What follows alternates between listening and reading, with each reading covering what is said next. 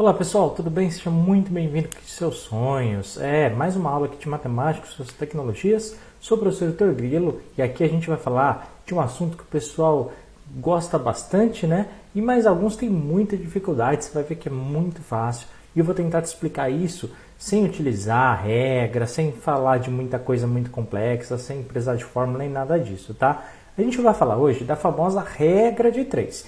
Então, o que eu quero aqui? Primeiro, demonstrar como é que, que a gente tem nessa matéria dentro do campo teórico. Também explicar o como que a gente faz, os tipos que existem, tá? E depois te mostrar nos exercícios práticos como é que é a regra de três funciona, tá? Antes de começar, já curte aqui o vídeo, comente qualquer dúvida que você tenha, tá? Durante o desenvolvimento desse assunto. E não esquece de se inscrever aqui no canal, beleza? Então vamos lá. Questão de regra de três. O que, que você tem que saber? Primeiro ponto é que ele é usado né, para identificar grandezas, determinados valores que a gente vai ver. Tá? Basicamente, é, de maneira bem, bem resumida, tá? a sua prova ela vai te falar três valores e ela vai querer esse quarto valor. Tá? Então a gente tem que descobrir sempre esse quarto valor dessa grandeza, sempre comparando. A gente já vai ver como é que isso funciona. Ele pode ser, existem duas formas, pessoal, duas formas de fazer regra de três. A gente vai fazer de acordo com aquilo que ele tem no enunciado. Pode ser diretamente proporcional ou inversamente proporcional. Olha, para não confundir, o que, que você tem que fazer? Você tem que reparar exatamente o que diz a expressão, tá? E não se preocupa, porque o tipo. Ah, Heitor, quando é que eu uso um, quando é que eu uso o outro? Às vezes a sua prova ela, ela aparece, inclusive quando é um ou quando é outro, tá? Mas às vezes os exemplos que eles estão são muito óbvios. Você vai ver, eu te trouxe exercícios aqui, tá? Em alguns casos você vai ver, tá escrito, e outros casos você vai ver que é bem óbvio, então não dá mesmo para confundir. Bom, então existem esses dois: o diretamente proporcional ou o inversamente proporcional. Vamos lá, vamos começar. Diretamente proporcional. Toda vez que uma medida, uma grandeza, ela aumenta, a outra diretamente também vai aumentar. E de que maneira? De maneira proporcional, de maneira igual. Por exemplo, um exemplo clássico, clássico cai tudo à prova, né? Por exemplo, você vai numa padaria, você vai no supermercado, você vai pesar ali um produto, né? Concorda comigo? Quanto mais pesado tá, eu pago mais ou menos no produto? Você paga mais. Se você levar um quilo de mortadela, vai pagar um valor, não vai? Se você levar 2 kg de mortadela, também aumenta o valor. Da mesma forma que sua prova pode vir perguntando o contrário. Pode falar, olha, é, eu, eu, pode falar de um determinado valor e falar do peso ou ao contrário. E se eu tiver, por exemplo, 500 gramas, quanto que vai dar esse valor? Ah, e se eu aumentar para 1 quilo? Esse valor vai ser maior ou menor. Então tá vendo que os dois aumentam de maneira proporcional, tá? Então tanto preço quanto peso ou ao contrário, tanto faz. Mesma forma da quantidade e do preço, né? Se eu estou levando um iogurte, eu vou ter um preço. Se eu estou levando um pão, eu vou ter um preço. Agora se eu levo dois, né? Dois iogurtes, dois pães, duas frutas, quanto mais, mais eu vou gastar. Né? Quanto maior a quantidade do produto, mais eu vou gastar. E da mesma forma, o contrário, pessoal. Né? Se eu diminuo, por exemplo, o preço de, é, da quantidade, por exemplo, de alguma coisa, né? o preço também vai diminuir. Vamos supor que você está levando 10 maçãs para casa. Você vai pagar um valor. Ah, não, não vou levar 10, afinal eu vou levar só 5 maçãs. Você vai pagar mais ou menos do que antes? Você vai pagar menos, você está levando metade. Entendeu a lógica? Então muitas vezes a gente utiliza a regra de 3 no dia a dia sem pensar muito bem, tá? A gente vai ver como é que a gente faz isso no papel. Porém, existe a outra forma. A outra forma, pessoal, a gente chama de inversamente proporcional. Anota essas duas no caderno, porque essas expressões caem na sua prova, tá? O que, que você tem que saber? Se uma delas aumenta, a outra vai diminuir também de maneira proporcional. Quer um exemplo clássico que sempre cai? Velocidade e tempo. Heitor, como assim? Olha, é muito simples. Vamos supor que você tem que ir de uma cidade a outra. Tranquilo? Uma cidade aí que mais próxima de onde você mora. Fala uma coisa para mim. Se você, quanto mais rápido você for, você vai chegar em menos tempo ou em mais tempo? Olha só, você está indo a 100 km por hora e você demora, sei lá, meia hora para chegar. Só que se você for a 200 por hora, você vai durar quanto tempo? Concorda comigo que vai ser menos. Então, quanto mais rápido, menor o tempo. Entendeu que as grandezas são inversamente proporcionais? Da mesma forma, o contrário, né, pessoal? Quanto maior o tempo, né, quanto mais devagar eu demoro para chegar a um determinado lugar, por exemplo, a velocidade ela com certeza será menor, tá bom? Então as relações de grandezas aqui, como elas são opostas, então a gente chama de inversamente proporcional. Viu que simples? Se ligou na ideia? Olha, mais uma coisa que você tem que fazer. Toda vez que cai uma questão de regra de três em sua prova e ela cai bastante, a primeira coisa que eu quero que você faça na sua prova, sempre, sempre, sempre. Primeiro ponto, você vai identificar os temas. Sobre o que, que eles estão falando? Ah, estão falando de velocidade e tempo, estão falando de laranja, banana e maçã, estão falando de livro e caderno, estão falando de preço e quantidade. Tá? Você vai anotar isso aí. Eu quero que você anote no seu rascunho. Tá? E, mediante a relação dessas, eu quero que você sempre pense: hum, se isso aqui aumentar, o que acontece com a outra? Ah, ela também aumenta. Se uma diminui, a outra, ah, também diminui. Então você vai escrever aí no seu cantinho da sua prova: olha, é diretamente proporcional. Isso se não vier escrito no enunciado, né? Agora, você olhando para elas, você perceber que elas são, quando uma aumenta, a outra diminui, o que, que você vai escrever do lado? que é inversamente proporcional. Tranquilo? Eu quero que você faça esses exercícios na sua cabeça toda vez que você vê um, uma questão. Olha, muitas vezes essas questões elas são apenas na questão, olha, sem precisar fazer conta. Vamos ver pelo menos uma questão dessa, tá? E depois a gente vai ver outras relacionadas à questão mais de número, ter que fazer conta. Então vamos lá. Das relações entre as grandezas a seguir, identifique aquela que não é diretamente proporcional. Olha o não aqui que é usado para confundir. Ou seja, que não é diretamente proporcional, ele quer saber aquela que é inversamente proporcional, tá?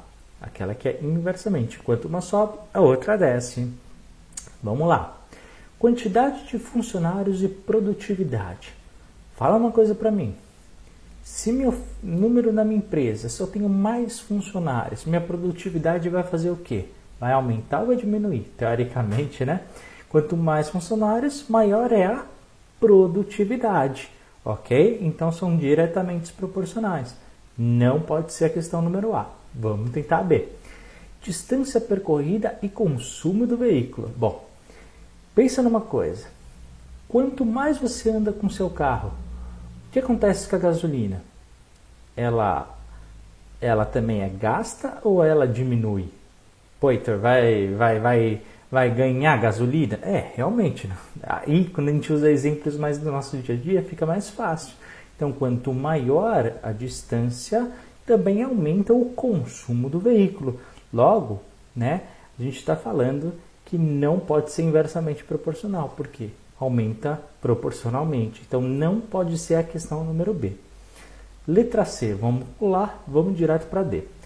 Valor pago pela verdura e o peso. Então, quando você paga alguma coisa e tem um peso lá para medir, quanto maior o peso, ou seja, quanto mais quantidade daquele produto, meu preço vai aumentar ou vai diminuir? Pô, aumenta, né? Quanto mais você leva de um supermercado, mais você vai ter que pagar.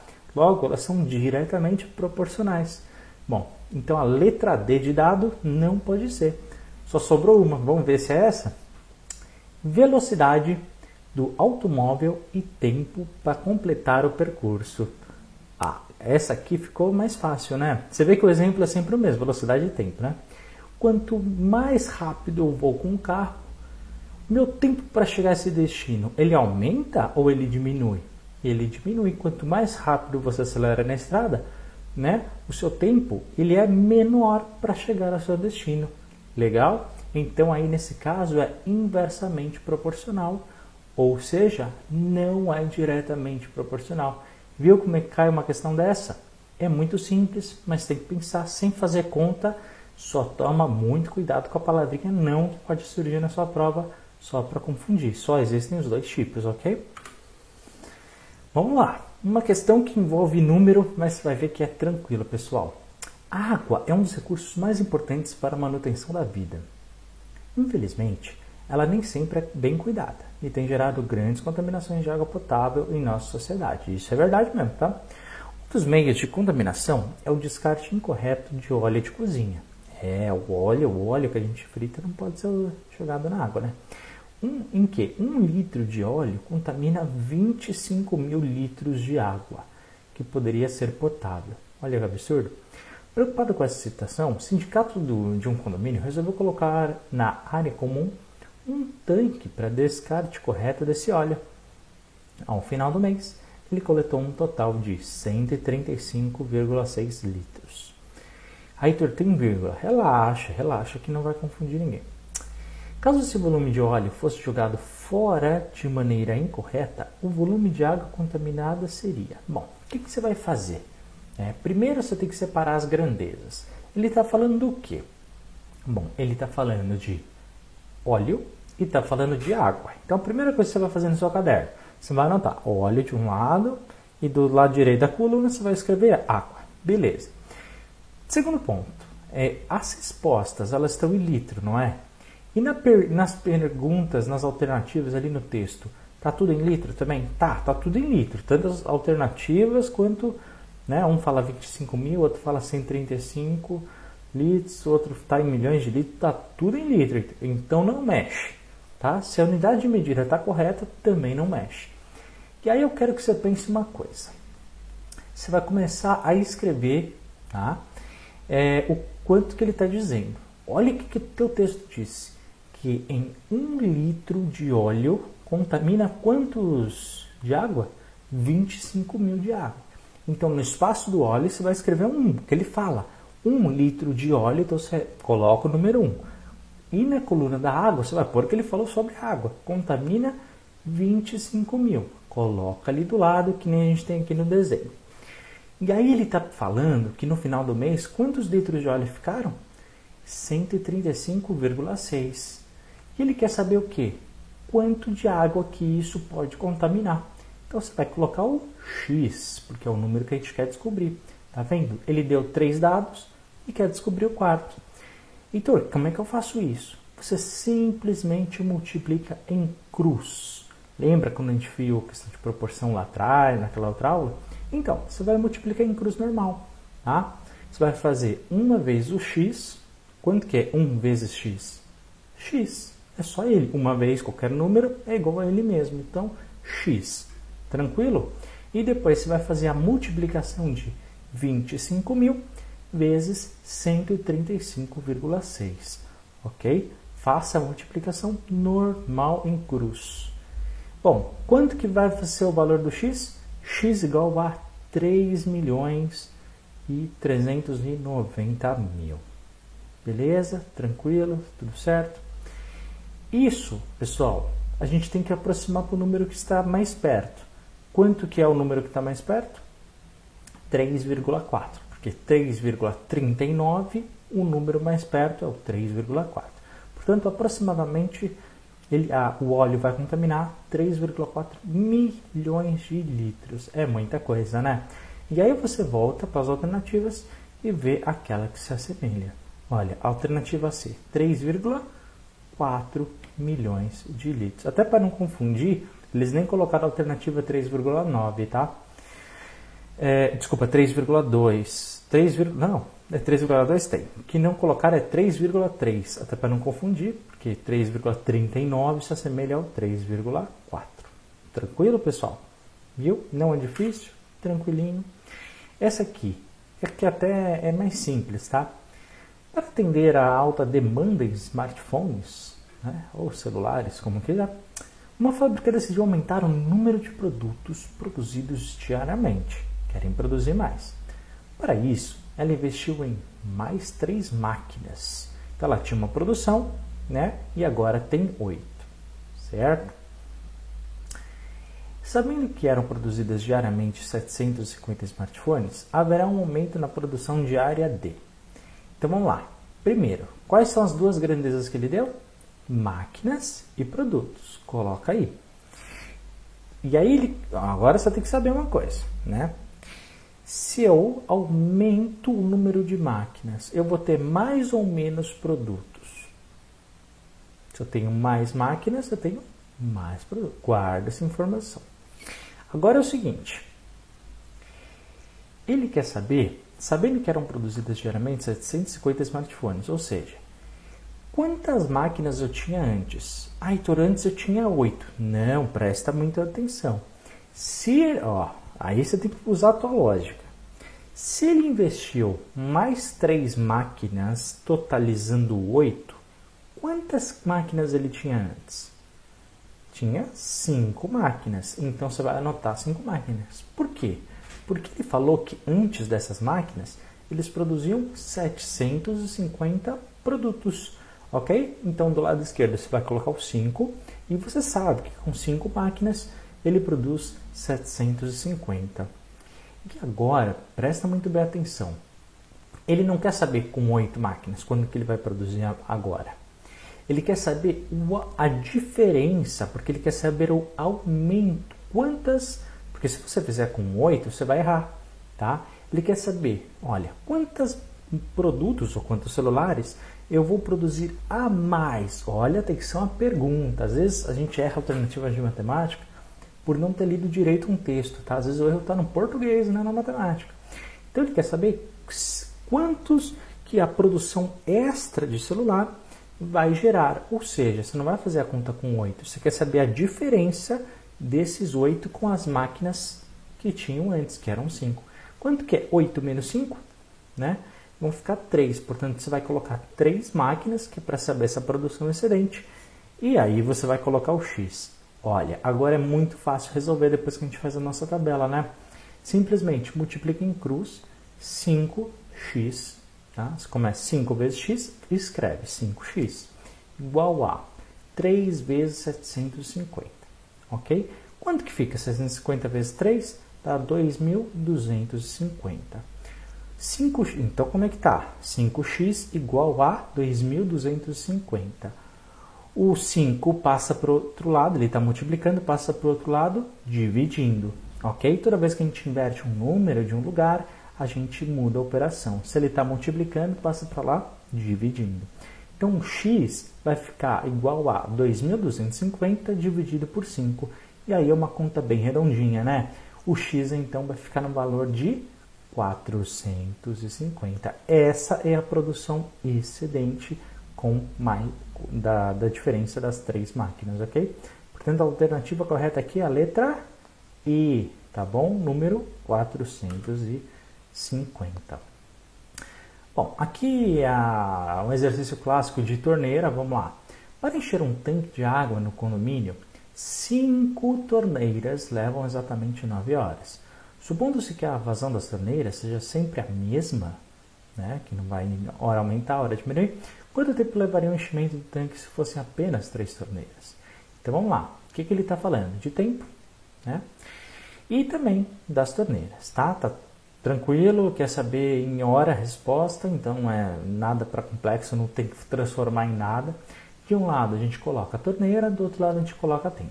E ele já dá uma informação, né? Ele fala primeiramente que a gente tem cinco torneiras que vão levar 9 horas. Então você já vai colocar embaixo delas. 5 embaixo de torneira e 9 embaixo de tempo.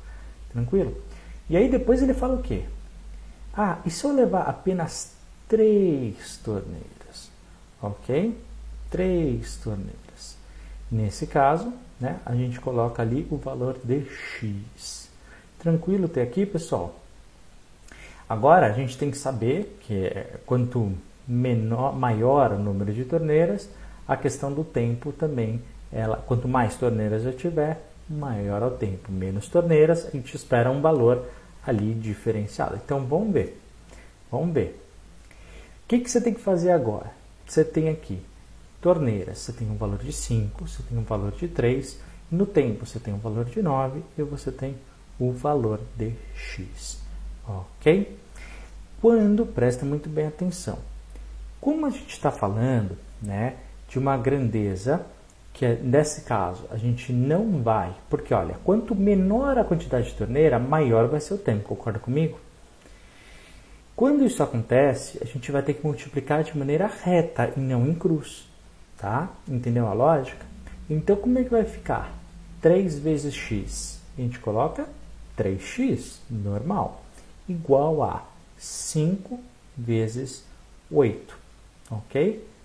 5 vezes, 5 vezes 9, desculpa, 5 vezes 9, está aqui o 8, mas está errado. 5 vezes 9 dá 45. Agora uma multiplicação, né? Se está 3x, a gente vai passar o 3 para o outro lado. Se no x ele está multiplicando, quando a gente passa para o outro lado, depois do sinal do igual, ele passa dividindo. Então fica x igual a 45 dividido por 3. Quanto que dá o, o x? O x vai dar 15. 15 o quê? Abacates? Não, dá 15 horas, né? Sempre resposta completa, pessoal. E aí o que a gente faz? Volta para as alternativas e vê lá, ok? A alternativa correta é a letra A, 15 horas. Beleza? Pessoal, espero que vocês tenham esclarecido mais quando a gente usa a questão de inversamente proporcional ou diretamente proporcional, tá? Tenha percebido mais como é que funciona essa questão da regra de 3. Quer dúvida, escreve aqui nos comentários que eu te ajudo. Muito obrigado por ter assistido, não esquece de se inscrever no nosso canal também, que ajuda bastante, e curte aqui esse vídeo, tá? A gente se vê daqui a pouco em uma das nossas aulas. Forte abraço, até a próxima!